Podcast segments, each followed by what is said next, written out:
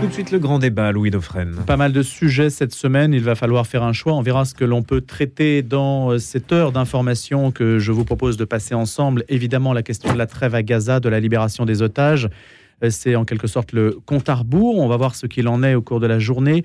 Le chaos à Dublin après une attaque au couteau, l'attaque de Crépole aussi en France et la mort de Thomas la victoire de Gerd Wilders aux législatives aux Pays-Bas, la question Argentine, pays très endetté, et la victoire d'un ultralibéral qui change quelque peu la donne dans ce pays qui tourne la page du péronisme. On parlera aussi d'un évêque coadjuteur à Toulon pour Monseigneur Ray. Et puis, mais ça, à mon avis, on n'aura pas le temps, même si l'histoire mérite d'être racontée, on le fera peut-être une autre fois. C'est l'aller-retour de Sam Altman le patron d'OpenAI, euh, replacé par Microsoft à la tête de, du, du fondateur de ChatGPT, donc de l'entreprise de la start-up ChatGPT aux États-Unis. Euh, c'est une saga qui aurait été intéressante aussi à commenter. Mais bon, il faudra faire un choix et on verra ce que choisissent aussi nos débatteurs ce matin, à savoir Guy Barret qui est avec nous, ancien journaliste Figaro. Bonjour Guy. Bonjour. Henrik Lindel, reporter à La Vie, l'hebdomadaire. Bonjour Henrik. Bonjour. Et Olivier Durand-Mille qui va nous rejoindre dans un instant qui est également journaliste politique au Figaro. Je ne sais pas si vous l'avez déjà eu en débat d'ailleurs, Guy, sous le nom d'Olivier Pognon. Ça vous dit peut-être quelque ah bah chose si, si, eh ben voilà. ah bah si, ça me dit Olivier Pognon qui commentait l'actualité politique au Figaro et qui donc va être avec nous dans quelques instants. Mais avant cela, je voulais vous proposer d'écouter les parents du petit Émile. Plusieurs médias l'ont fait, ont déjà diffusé cet enregistrement vocal. Le petit Émile qui a disparu en juillet, c'est le troisième anniversaire, c'est son troisième anniversaire aujourd'hui. C'est Famille Chrétienne qui a diffusé cet enregistrement vocal dans lequel il lance un appel à celui ou ceux qui savent ce qui lui est arrivé dans l'espoir de retrouver donc leur fils. Et le petit Émile a disparu depuis quatre mois maintenant. C'est la première fois que les parents rendent public un enregistrement audio. Il y avait eu une interview à la fin du mois d'août qu'ils avaient réservée à Famille Chrétienne et ils souhaitent voir diffuser cet enregistrement le plus largement possible. Donc c'est normal que nous y prenions notre part. Depuis le 8 juillet, nous vivons entre l'espoir et l'abattement. Après l'avoir cherché en vain pendant des semaines, compte tenu de la configuration des lieux, nous avons acquis la certitude que notre petit Émile a été victime d'un enlèvement ou d'un accident. Ce 24 novembre, c'est son anniversaire et nous ne pouvons pas le fêter. L'incertitude ajoute à notre angoisse. Où est notre petit garçon? Que lui est-il arrivé? Nous voulons nous adresser aujourd'hui à celui ou ceux qui savent ce qui lui est arrivé. S'il s'agit d'un accident, peut-être avez-vous paniqué. Si vous avez commis l'irréparable, peut-être le regrettez-vous. Peut-être craignez-vous les conséquences et ne savez comment vous en sortir.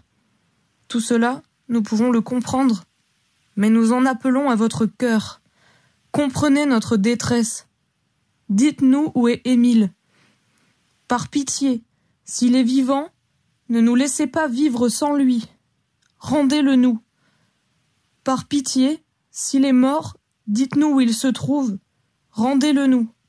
Ne nous laissez pas sans une tombe pour nous recueillir. Tout cela, vous pouvez le faire de mille manières, même anonymement, sans avoir à vous dénoncer.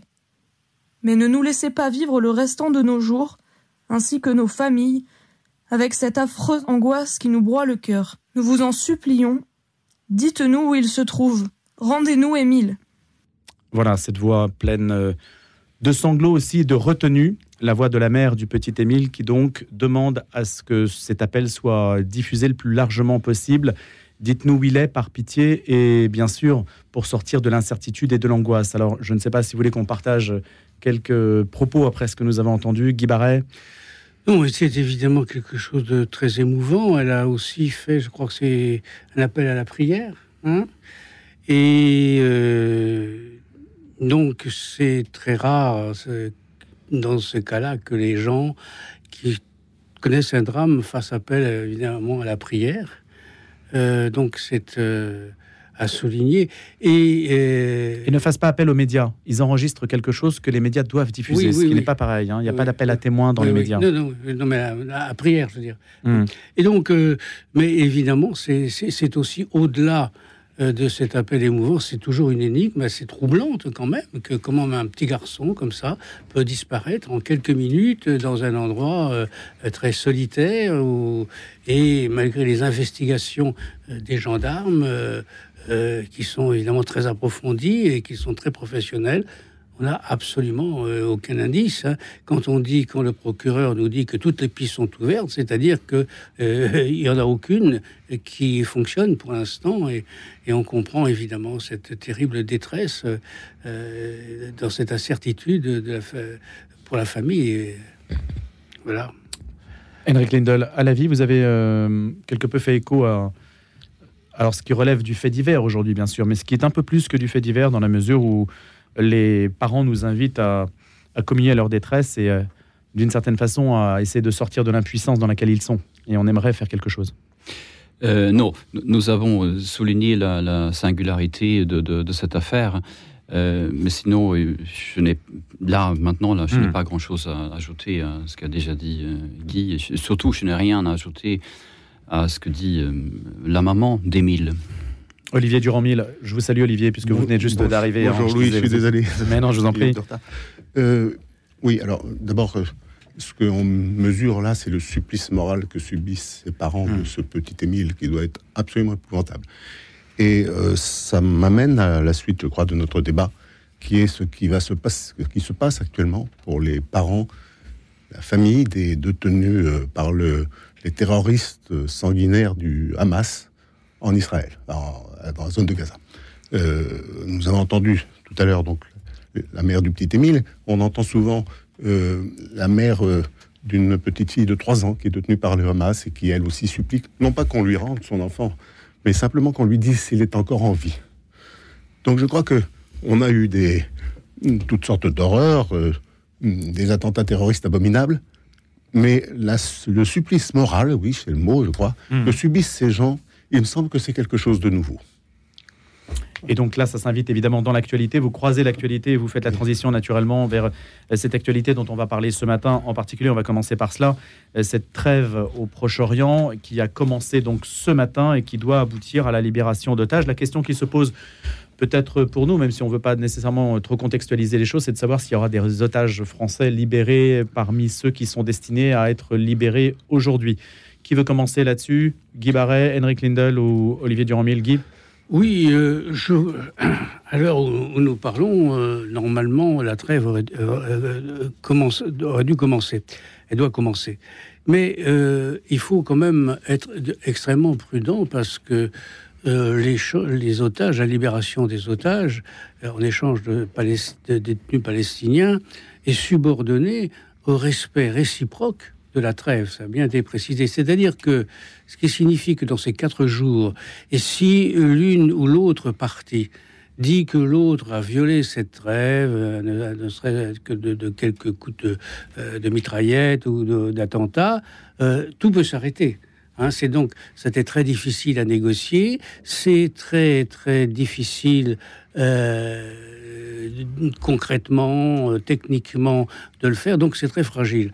Alors, euh, euh, la priorité, est-ce qu'il y aura des Français? Nous n'en savons rien. La priorité, assez euh, logiquement, a été donnée aux femmes et aux enfants, c'est-à-dire qui sont considérés comme les plus fragiles, et en essayant que ce soit ceux de la même famille. Bon, donc, est-ce que des otages français franco-israéliens entrent dans ce cadre, c'est probable. on, on, parle d'un ou deux qui seraient dans ce cas-là. Euh, mais ce qui est certain, parce que chaque nationalité en fait négocie pour ses propres otages. Voilà, voilà, voilà. Euh, euh, et, ce, qui est, ce qui est aussi certain, c'est que les, les, les, otages militaires israéliens seront libérés s'ils le sont les derniers parce que c'est une monnaie d'échange extrêmement importante pour le Hamas. Hein. on se souvient que pour un seul soldat israélien, euh, Israël a été contrainte euh, de libérer 1500 euh, détenus palestiniens. Donc c'est un capital malheureux humain et, qui est considéré malheureusement tragiquement comme une monnaie d'échange. Et je, je, pense que ça sera difficile, leur libération sera difficile, d'autant que Israël dit qu'après cette trêve, la guerre continuera. Hein. Donc, ça, ce qui fera des morts, ce qui fera, etc. Donc, il faut se réjouir de cette trêve et de la libération, mais en n'étant pas trop optimiste malgré tout, égard à la situation vraiment toujours tragique, explosive, cruelle qui est là-bas. 13 otages, normalement, doivent être libérés cet après-midi en échange de 150 détenus palestiniens. Henrik Lindel. Oui, enfin, donc encore une fois, ce qu'a dit Guy, c'est très bien, c'est très juste, etc. Et, le problème, c'est que ce matin, là, vendredi matin, on ne sait pas ce qui va se passer cet après-midi, normalement. Et donc, on, verra bien. Ce qu'on sait... Euh, quand même aussi, c'est de l'autre côté. Qui, est-ce que, les Israéliens euh, vont, libérer donc, Et donc, et, là, a priori, et selon d'ailleurs quasi certitude, ce sera des, prisonniers qui ont été condamnés pour, des délits ou des crimes, parfois des crimes très graves. Et, euh, donc, euh, quand on parle parfois des, prisonniers politiques, parce que j'entends beaucoup de Palestiniens parler de, prisonniers politiques qui vont être libérés par, Israël, il faut quand même ajouter que ce sont vraiment des gens qui, ont commis des actes extrêmement graves dans, de nombreux cas, et notamment un des leaders du, Hamas, ou le leader du Hamas, l'homme le, plus recherché. Euh, euh, par, les Israéliens actuellement, celui qui a ordonné le pogrom commis le 7 octobre en Israël. Euh, lui, il est, il est un fruit de ces libérations. Il, a été libéré parmi ces 1000 euh, prisonniers palestiniens. en échange du seul soldat Gilead Shalit. C'était en quelle année déjà? Ça remonte déjà maintenant. Oui, voilà. Mm. Et donc, on, il faut juste se rendre compte que ceci, c'est pas, ce n'est pas pareil, quoi. C'est pas prisonnier contre prisonnier. Euh, c'est un otage victime d'une injustice effroyable. Contre un activiste. Contre un activiste. Olivier Durand-Miel. Oui, moi je suis tout à fait d'accord avec ce que viennent de dire mes confrères. Je voudrais rajouter une observation à propos du Qatar. Donc, euh, nous savons bien que c'est le Qatar qui a été au centre des négociations, parce que le Qatar est dans les meilleurs termes avec le Hamas, dont, si dont j'ai entendu dire qu'il finançait euh, l'administration à hauteur de 50 millions de dollars par mois.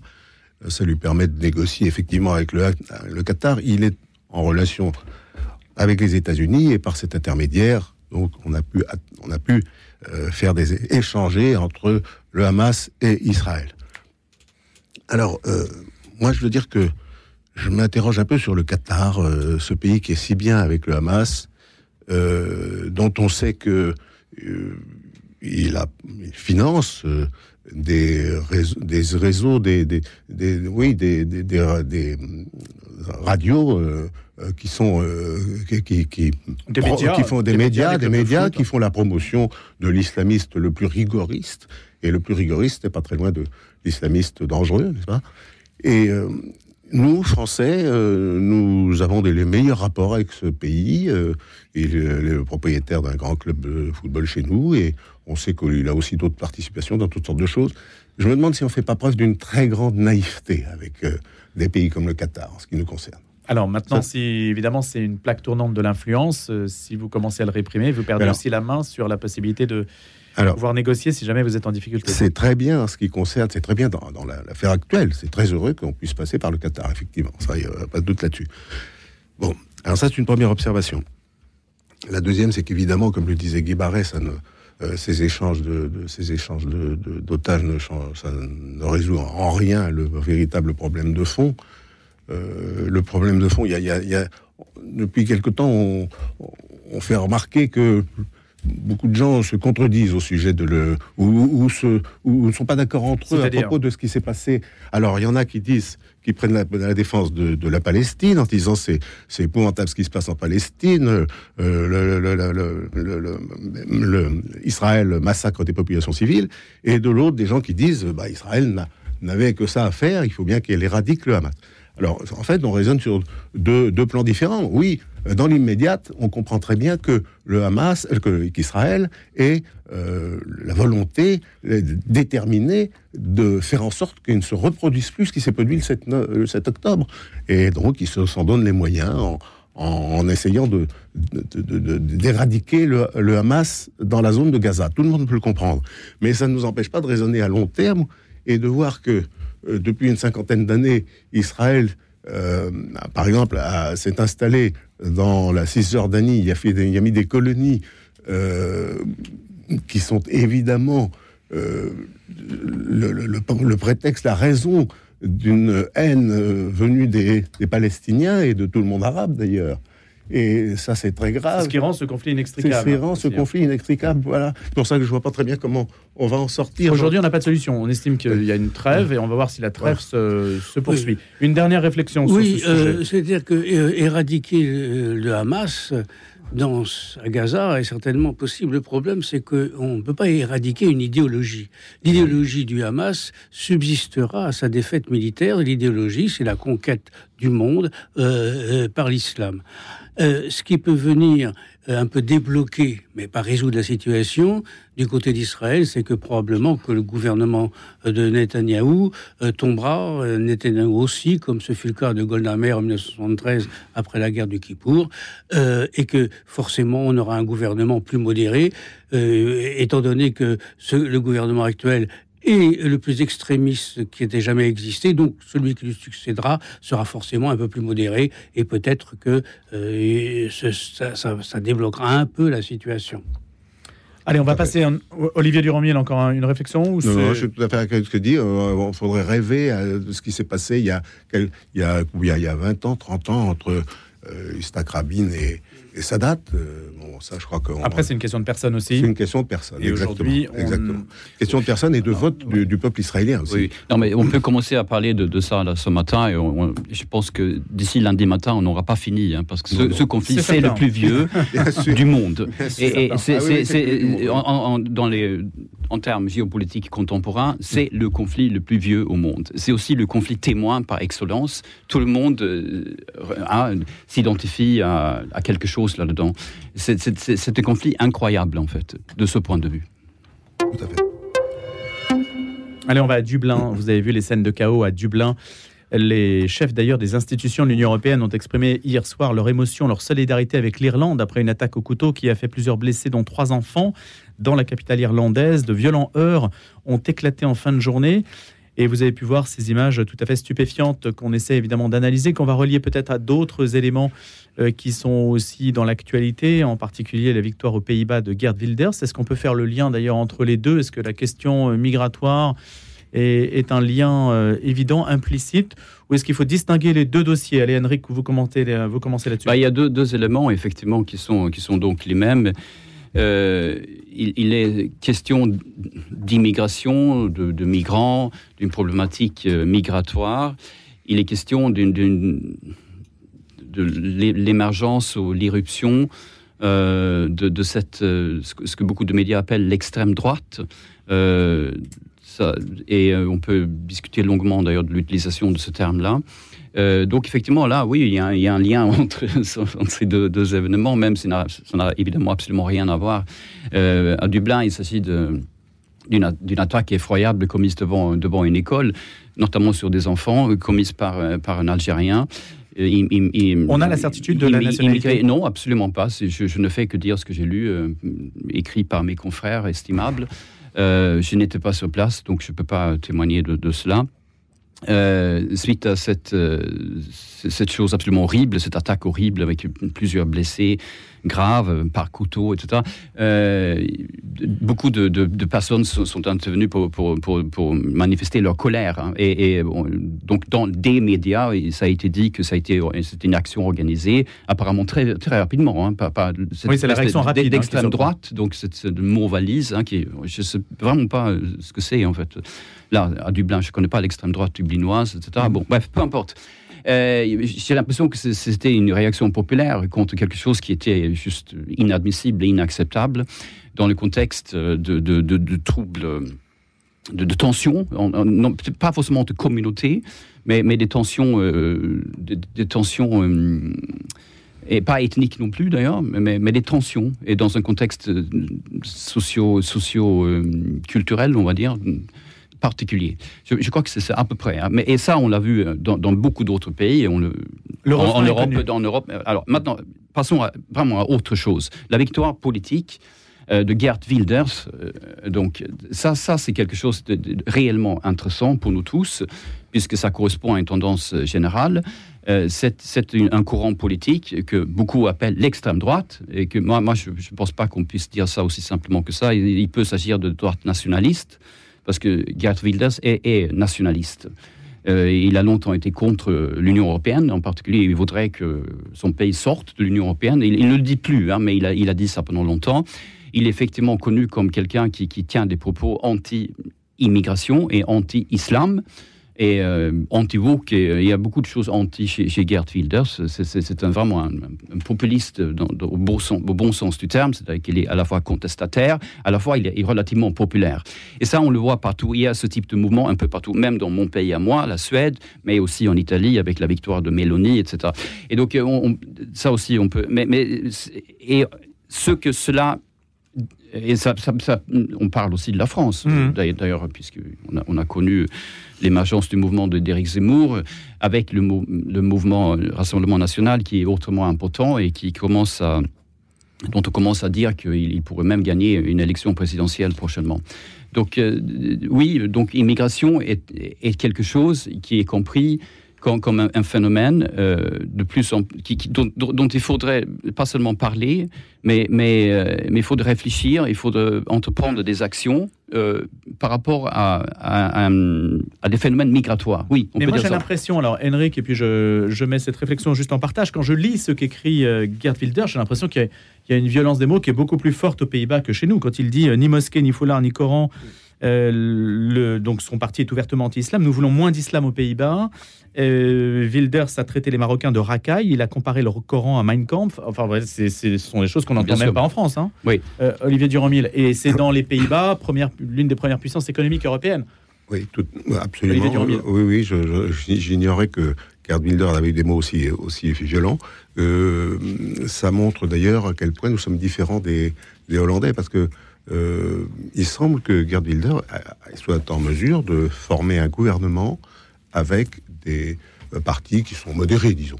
Il va pouvoir faire euh, constituer. Il semble bien que on, y aille. J'entends, je, vois les bah, mots. il représente aujourd'hui au. il a, il a 35 sièges hein, sur, 100, sur, 100, sur 150. 37. 37. 37, 37 sièges. Bah, paraît-il. Hein, Alors, euh, il y a un chef d'un parti modéré qui a dit ça ne sera pas facile, et puis l'autre qui a dit à lui de voir s'il peut. des, chefs des deux partis euh, hmm. modérés. Ça veut dire que tout euh, est possible. Avec lui. Vont. Vous imaginez une chose pareille en France? Bon. Ce qui permet de voir que, en effet, les Pays-Bas peuvent se permettre d'avoir des élections législatives au scrutin majoritaire, au scrutin proportionnel, ce qui n'est pas notre cas je fais une réflexion un petit peu qui dévie du problème. Ce mais qui nous, ce qui nous, distingue un peu des Pays-Bas, c'est que c'est un la, le, côté cash de Gerd Wilders, qui est beaucoup plus fort qu'en France, et puis l'accueil relativement, euh, relativement euh, modéré.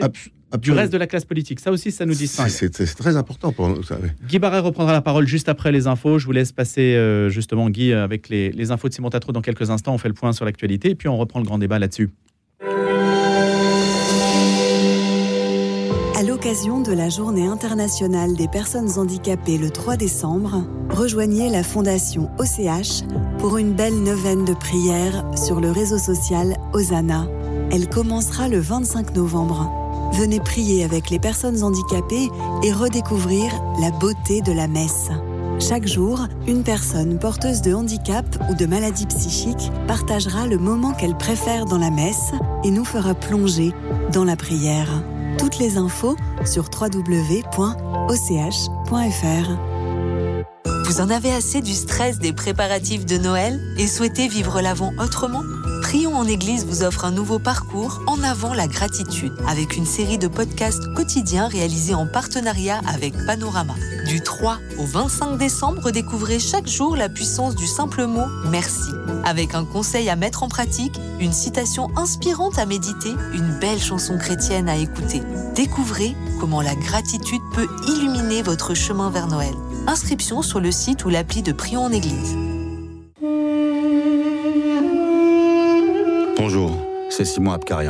L'Arménie a besoin de nous. Les Arméniens de Karabakh ont subi un nettoyage ethnique.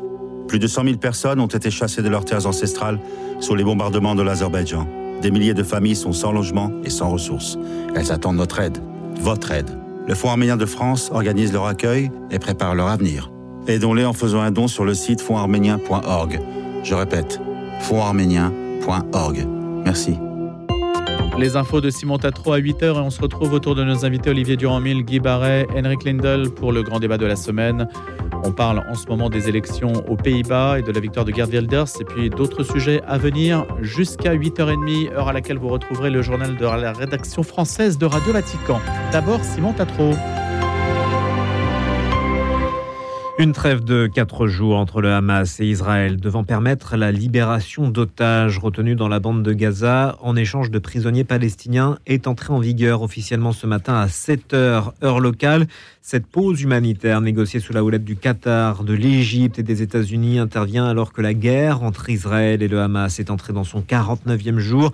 Les premières libérations d'otages sont attendues aux alentours de 16 heures. Au total, 50 otages doivent être libérés contre 150 prisonniers palestiniens le temps de se cesser le feu.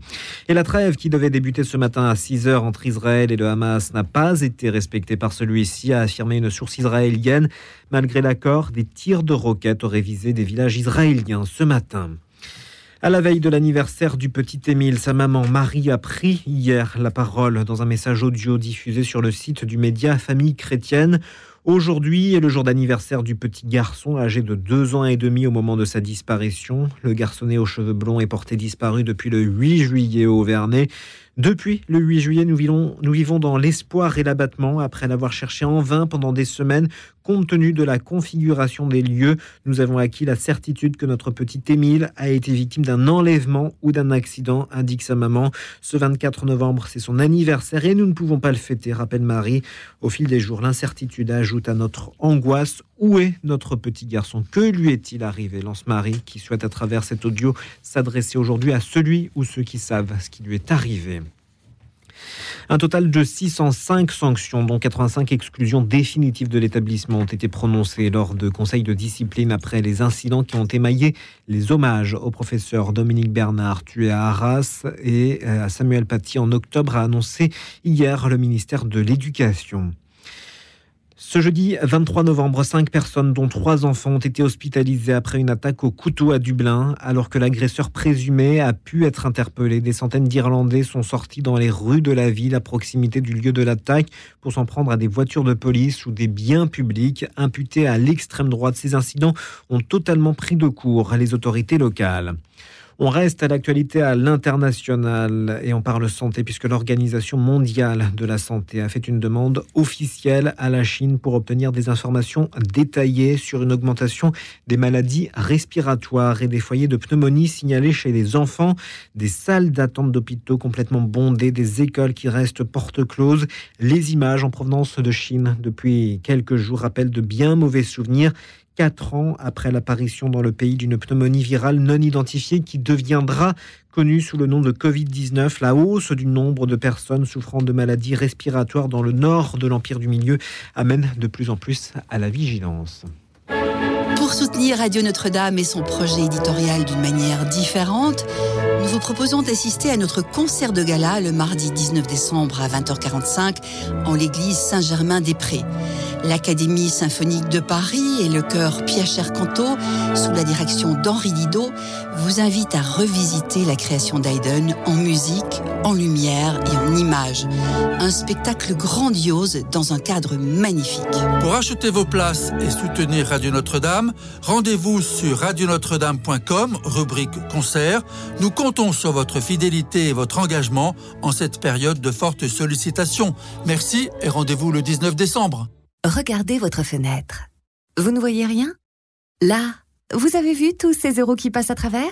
Ne laissez plus s'envoler votre argent. Avec la maison de la fenêtre, changez pour des fenêtres qui vous isolent efficacement du froid et du bruit. En ce moment, la maison de la fenêtre vous offre 20% de réduction sur votre devis. La maison de la fenêtre, un geste pour la planète, un vrai plus pour votre confort.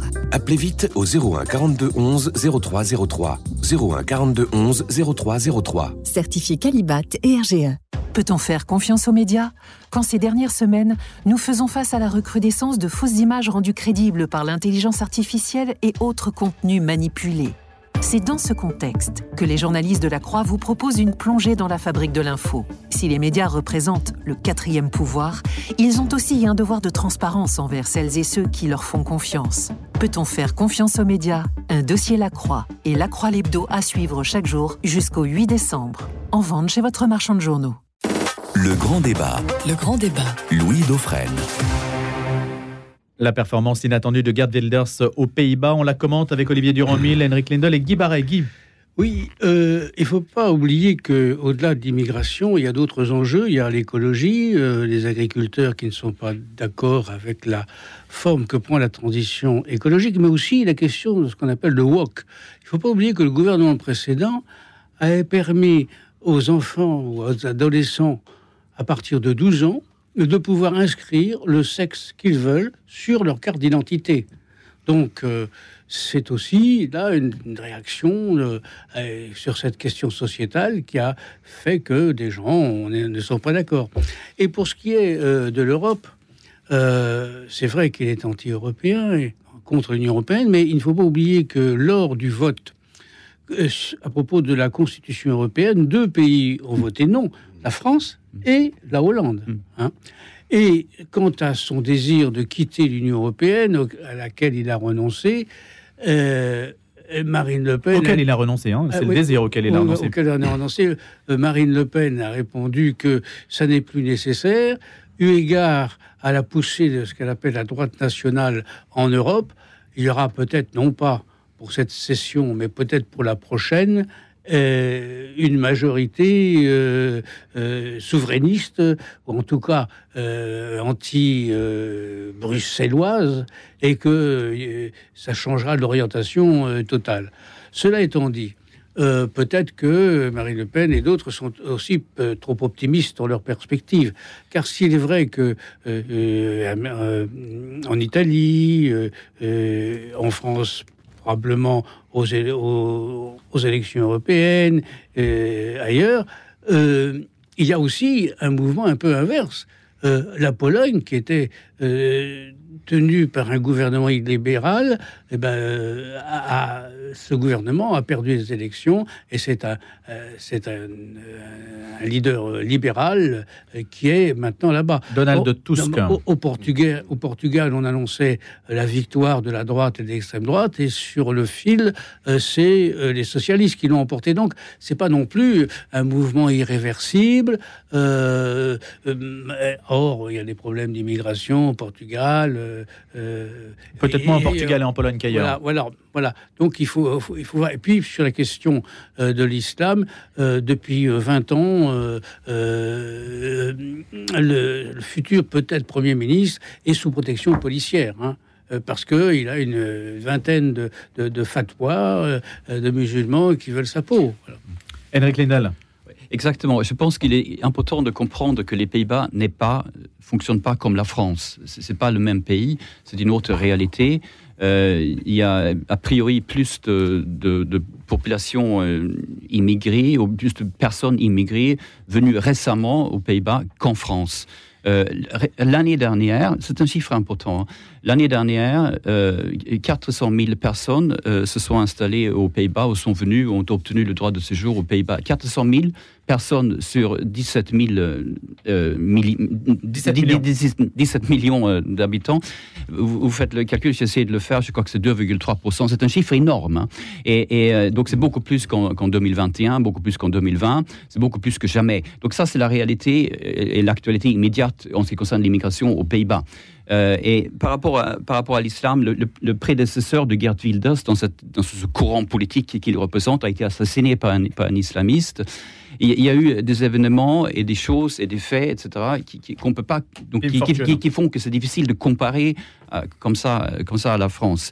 En ce qui concerne l'appellation de l'extrême droite, peut-être qu'on peut le faire, en effet, au sujet de Gerd Wilders, parce que beaucoup de médias, beaucoup de mes confrères le font, mais simplement, et on peut faire la même chose sur Marine Le Pen, sur euh, Giorgia Meloni, et, comme vous voulez. Sauf que si on se réfère aux spécialistes, il y en a un qui s'appelle Jean-Yves Camus, il, il n'est pas de droite ou d'extrême droite, à ce que je sache, plutôt réputé de gauche d'ailleurs, il, il, hésite beaucoup avant d'utiliser ce genre d'appellation. il parle plutôt de droite nationaliste, etc.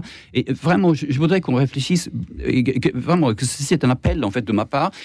Pour, expliquer à, beaucoup de, nos confrères et aussi à nos universitaires qui, qui, nous, qui, nous, donnent souvent des enseignements en la matière que quand, quand, vous dites extrême droite, il faut penser à ce que vous dites réellement. Vous dites quelque chose qui est extrêmement péjoratif et vous dites quelque chose qui, qui nous ramène à une histoire qui a, qui a beaucoup évolué, etc.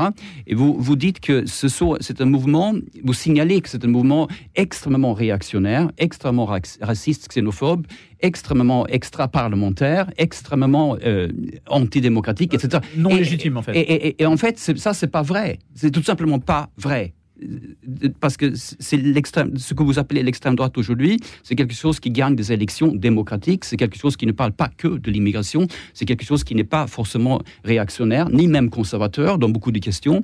Donc il faut, faut juste prendre les gens au sérieux parce que les gens qui votent pour ces gens-là, pour ces partis-là, sont des personnes comme vous et moi qui, vivent une réalité quotidienne et qui sont, qui sont parfois tout à fait estimables et qui ne votent pas pour ces partis-là parce qu'ils sont antisémites ou racistes ou réactionnaires, etc. Ça, il faut penser à ces choses-là. Alors ça, ça les rend pas forcément moins populistes ou moins contestataires, et on peut les critiquer pour ça, mais attention euh, quand, quand vous réduisez euh, celui avec qui vous n'êtes pas d'accord à une caricature. Justement, euh, c'est tout à fait opportun, je pense, votre propos, Henrik, parce que euh, ça croise deux actualités. Celle que vous avez entendue juste avant le grand débat, il y avait une publicité sur le baromètre euh, lié à la confiance dans les médias qui est tombée. C'est la Croix qui a l'habitude de le faire. Et donc, la confiance dans les médias est beaucoup liée au fait de savoir si les médias nomment bien les phénomènes qu'ils décrivent. Ça, c'est un point que vous soulignez. Et je fais le lien avec une actualité qu'on avait aussi sélectionnée, qui est, qui est, qui est l'actualité argentine, avec la victoire de Javier Milei, euh, qualifié de mini-Trump euh, par certains, offensif, agressif, voire insultant, surgit d'un espace de droite radicale, parce que c'est aussi un, un synonyme avec un discours anti-establishment, des thèmes libéraux. Le président élu argentin, donc Javier Milei, est parfois comparé donc à un mini-Trump, Trump de la Pampa, etc. Mais on ne sait pas trop comment le qualifier et, tout semble le distinguer en tout cas de partis politiques européens et qui ressemblerait à, en tout cas Marine Le Pen s'en est fortement distingué en particulier sur l'ultralibéralisme. Olivier Durand-Mille. Oui, oh, bah ça il est tout à fait clair que le, le leader euh, argentin qui vient de remporter les élections ne ressemble pas à nous, à nos leaders dont mon confrère disait très justement tout à l'heure qu'on les, leur reproche d'être d'extrême droite, et alors que euh, c'est un mot qui ne convient pas. Euh, d'abord, euh, sur le plan simplement sémantique, l'extrême, en principe, c'est une toute petite partie d'un tout. l'extrême, ce n'est pas la moitié d'un tout. lorsque le Front National, le mouvement national, le Rassemblement National fait 40% des voix, ça devient difficile de parler d'extrémisme, pour, pour, pour, appuyer ce que vient de dire mon confrère. Mais donc, ce leader, je ne me rappelle plus son nom, le nouveau leader Javier Milei. On a entendu ses propos. Euh, il raye les ministères, etc. Tout ce qu'il va supprimer dans les administrations publiques. C'est un type, c'est un monsieur qui est euh, tout à fait hors norme par rapport à nos hommes, à nos, notre personnel politique, fut-il d'extrême droite ou d'extrême gauche d'ailleurs, même comparé, même comparé à Mélenchon, c'est quand même Mélenchon est, est, très sage à côté. Bon. Ça, c'est une première remarque. Euh, et alors, on, eh ben, l'idée, c'était de, croiser Argentine, Pays-Bas et, ces phénomènes euh, politiques et de savoir les analyser et de bien les nommer, euh, qui paraît. Bah, on peut les analyser, on doit le faire. Mais pour ce qui est de l'Argentine, je ne suis pas un spécialiste de l'Argentine ni de l'électorat argentin, mais... Ça se résume à un pays endetté aujourd'hui. Quand il y a 143% d'inflation par an, que 40% des Argentins vivent sous le seuil de pauvreté, je pense qu'un certain nombre d'Argentins, sans épouser euh, toutes les thèses défendues par Milley, euh, se sont dit de toute façon, ça ne peut pas aller plus mal. Donc, on va voter pour, pour lui, même s'il a des idées euh, un peu bizarres. essayons au moins ça. Mm. Et puisqu'on en est aux questions sémantiques, tu as employé le terme ultralibéralisme. Là aussi, qu'est-ce que c'est que l'ultralibéralisme? En réalité, euh, est un libéral. Qu'est-ce que c'est que, dans son essence de libéralisme, du point de vue politique, c'est limiter l'action de l'État à ses missions régaliennes. Voilà. Et donc, euh, tout le reste, le social, l'éducation, euh, appartient euh, à la sphère privée, au nom d'ailleurs du principe de subsidiarité. Mais en France, il n'y a pas d'ultralibéralisme, il n'y a, euh, euh, a pas, même pas de libéralisme, donc l'État se mêle de tout. Et donc, le seul qui. Il y, a, deux. Il y a un, un, libéral qui, serait, qui est qualifié d'ultralibéral en France, un penseur, s'appelle Pascal Salin. Et puis, il y a eu un homme politique qui essayait de faire ça, que j'ai bien connu, Alain Madelin, et, qui a été, euh, je sais pas, quelques mois ou quelques semaines au gouvernement Chirac, et ça n'a pas été, ça n'a pas mm. été plein. Donc mm. lui, qui est un économiste, qui n'est pas simplement euh, euh, un amateur qui lance des, des mots, des slogans. Il, il avait une chaire d'économie, donc c'est un économiste très sérieux. Donc c'est, mais ça, ça a déjà été fait. Reagan était aussi un peu de cette, cette école-là, ce qu'on appelle l'école de Chicago, etc. Alors euh, et je dont reviens, se réclame Milley. Hein, je reviens à mon mm. propos initial.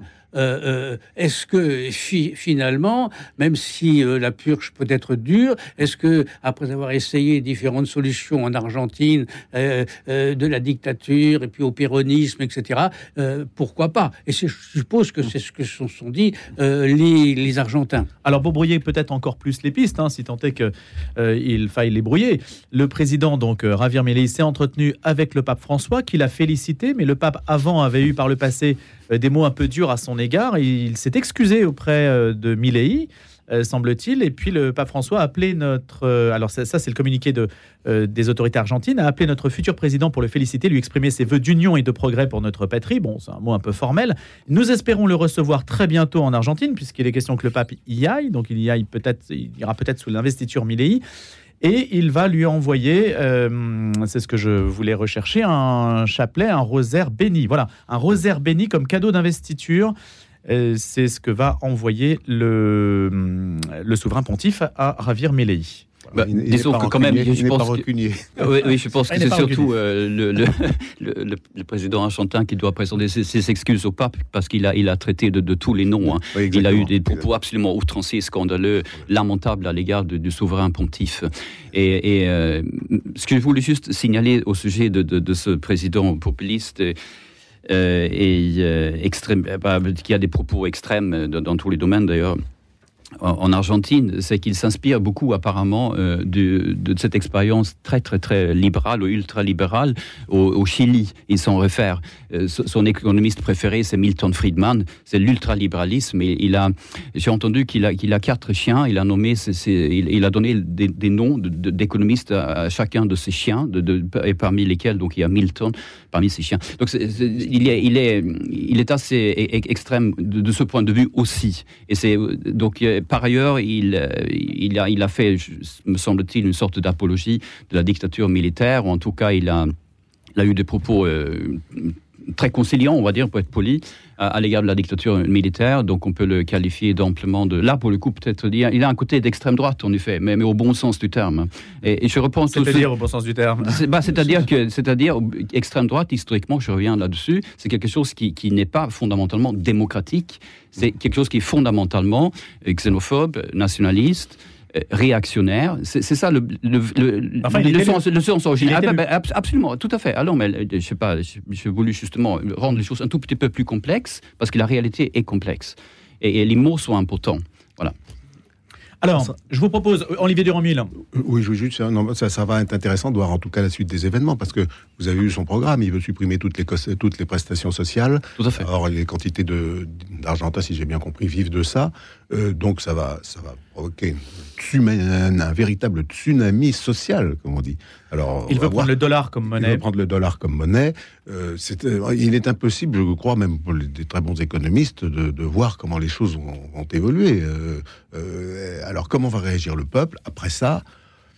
On va bien voir, hein, mais on est dans plein, en, plein bah, mystère, en pleine incertitude. Le peuple, a... réagi en, votant pour lui, parce que comme euh, il y, a, 40% qui sont, je rappelle, en dessous du, en deçà du seuil de, pauvreté, donc euh, je peux pas que ça, peut être pire, évidemment, mais le pire n'est jamais sûr non plus. Hein. Ah oui. oui. Bah, bah, bah, dernier, dernier, dernier point, justement, tous ces mouvements, ce courant nationaliste, parfois extrême, parfois d'extrême droite, mais pas toujours donc, et euh, même rarement à mon avis parmi ceux qui gagnent les élections en Europe euh, aujourd'hui. Ces mouvements-là euh, fonctionnent très bien sur un, fond social, économique tendu. Voilà, voilà, voilà ce qu'il ce faut absolument dire. L'inflation. Et c'est le cas en Argentine, où mmh. Guy l'a très bien rappelé. Hein. Vous disiez 40% 40% c'est du de ouais. 40%. 143% d'inflation. Mais rendez-vous compte, c'est énorme. Oui, les, les prix ont été multipliés par 7 en 5 ans. Les, les, prix changent plusieurs fois par jour, oui. augmentent chaque fois. Et les gens demandent aussi à acheter des produits à l'unité ah pour que justement oui, ça soit moins cher. C'est ce qui avait provoqué l'arrivée des, des, nazis en Allemagne euh, après les, euh, cette inflation absolument monstrueuse qu'il y avait dans les années 30 en Allemagne. Hein. Mm.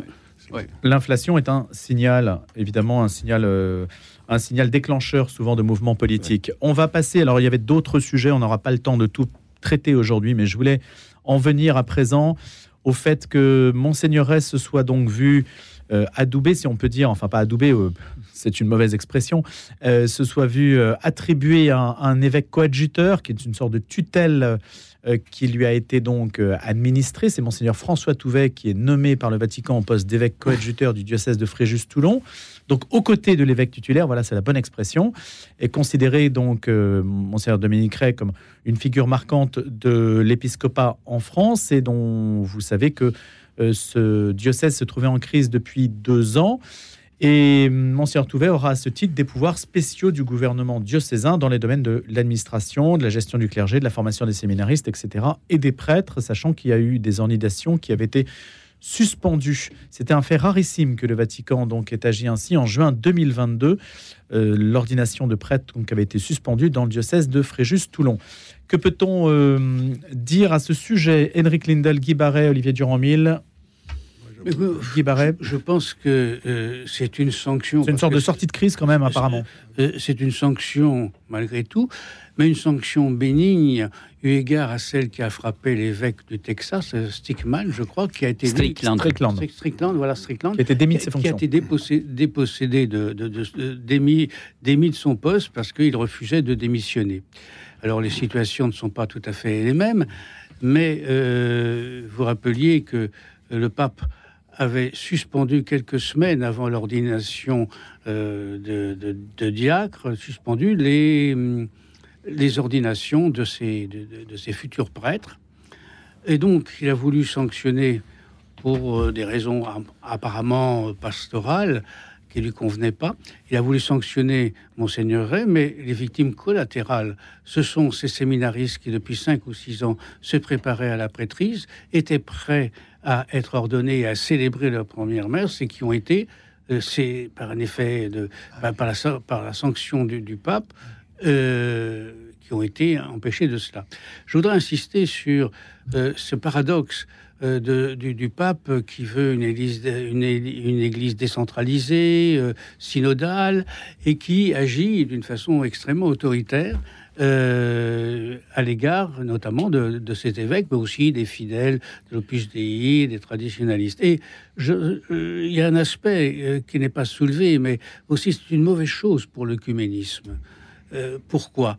Eh bien, parce que le pape le, pape veut se, rapprocher, comme ses prédécesseurs, de, des orthodoxes. les orthodoxes reconnaissent un primat euh, d'honneur du pape, mais pas un primat de juridiction. Primat de juridiction, c'est l'autorité immédiate du pape sur euh, chaque fidèle, chaque évêque, euh, chaque prêtre. Et les orthodoxes ne l'acceptent pas. Le pape, qui ne se fait appeler que l'évêque de Rome, et non pas de, tous les titres qu'il a historiquement, eh bien, par ses actions où il intervient d'une façon autoritaire en, déposant, en, déposant. En, déposant, en déposant un évêque et euh, en donnant un coadjuteur un peu pour surveiller un autre évêque, eh bien, ça ne peut pas euh, le rapprocher de l'orthodoxie qui, justement, euh, est pour l'autonomie des patriarcats, etc. Et, c'est un aspect que, et ce qui était extrêmement étonnant, c'est que le pape, très soucieux de réunir les deux poumons de la chrétienté, ne soit pas attentif à cet aspect et comment est-ce regardé par le monde protestant, à votre avis? Bah, Guy Barret, puisque vous étiez protestant. Oui, le, les protestants, évidemment, euh, ça dépend aussi. Euh, euh, il y a des, les protestants ont des modes d'autorité différents. La plupart des églises protestantes sont congrégationalistes, c'est-à-dire que c'est la congrégation qui nomme le pasteur, etc. Il y a, y a, des, y a une autorité aussi pour des, églises synodales, mais qui sont simplement.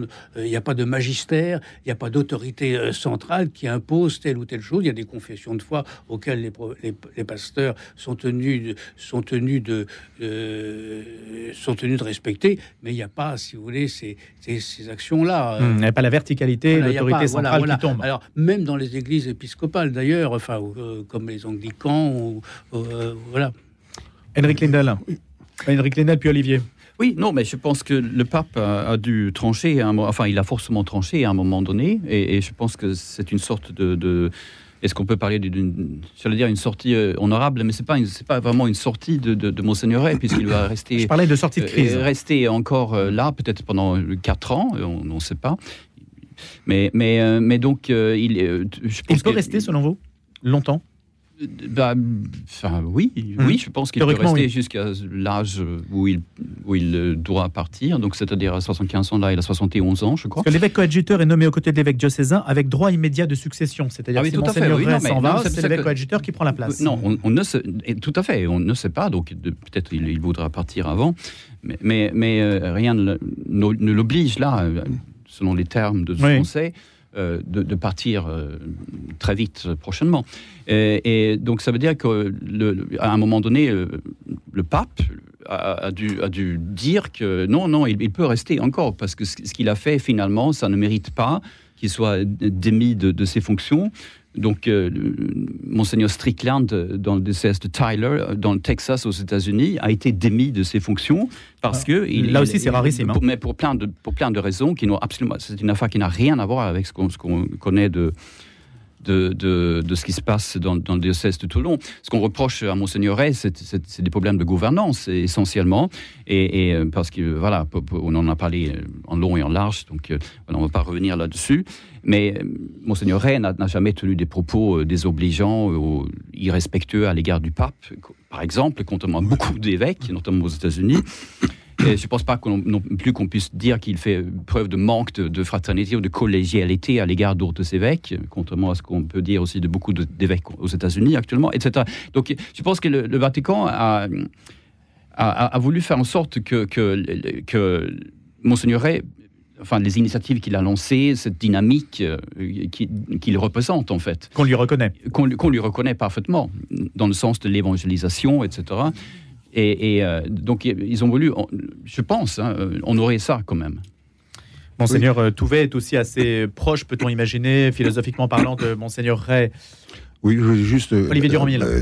pour, pour allonger ce qu'a dit Guy Barret, c'est vrai que le pape fait preuve d'autorité et que c'est ça se trouve en contradiction avec euh, l'envie qu'il a de faire remonter euh, les initiatives de la base, synodale, etc.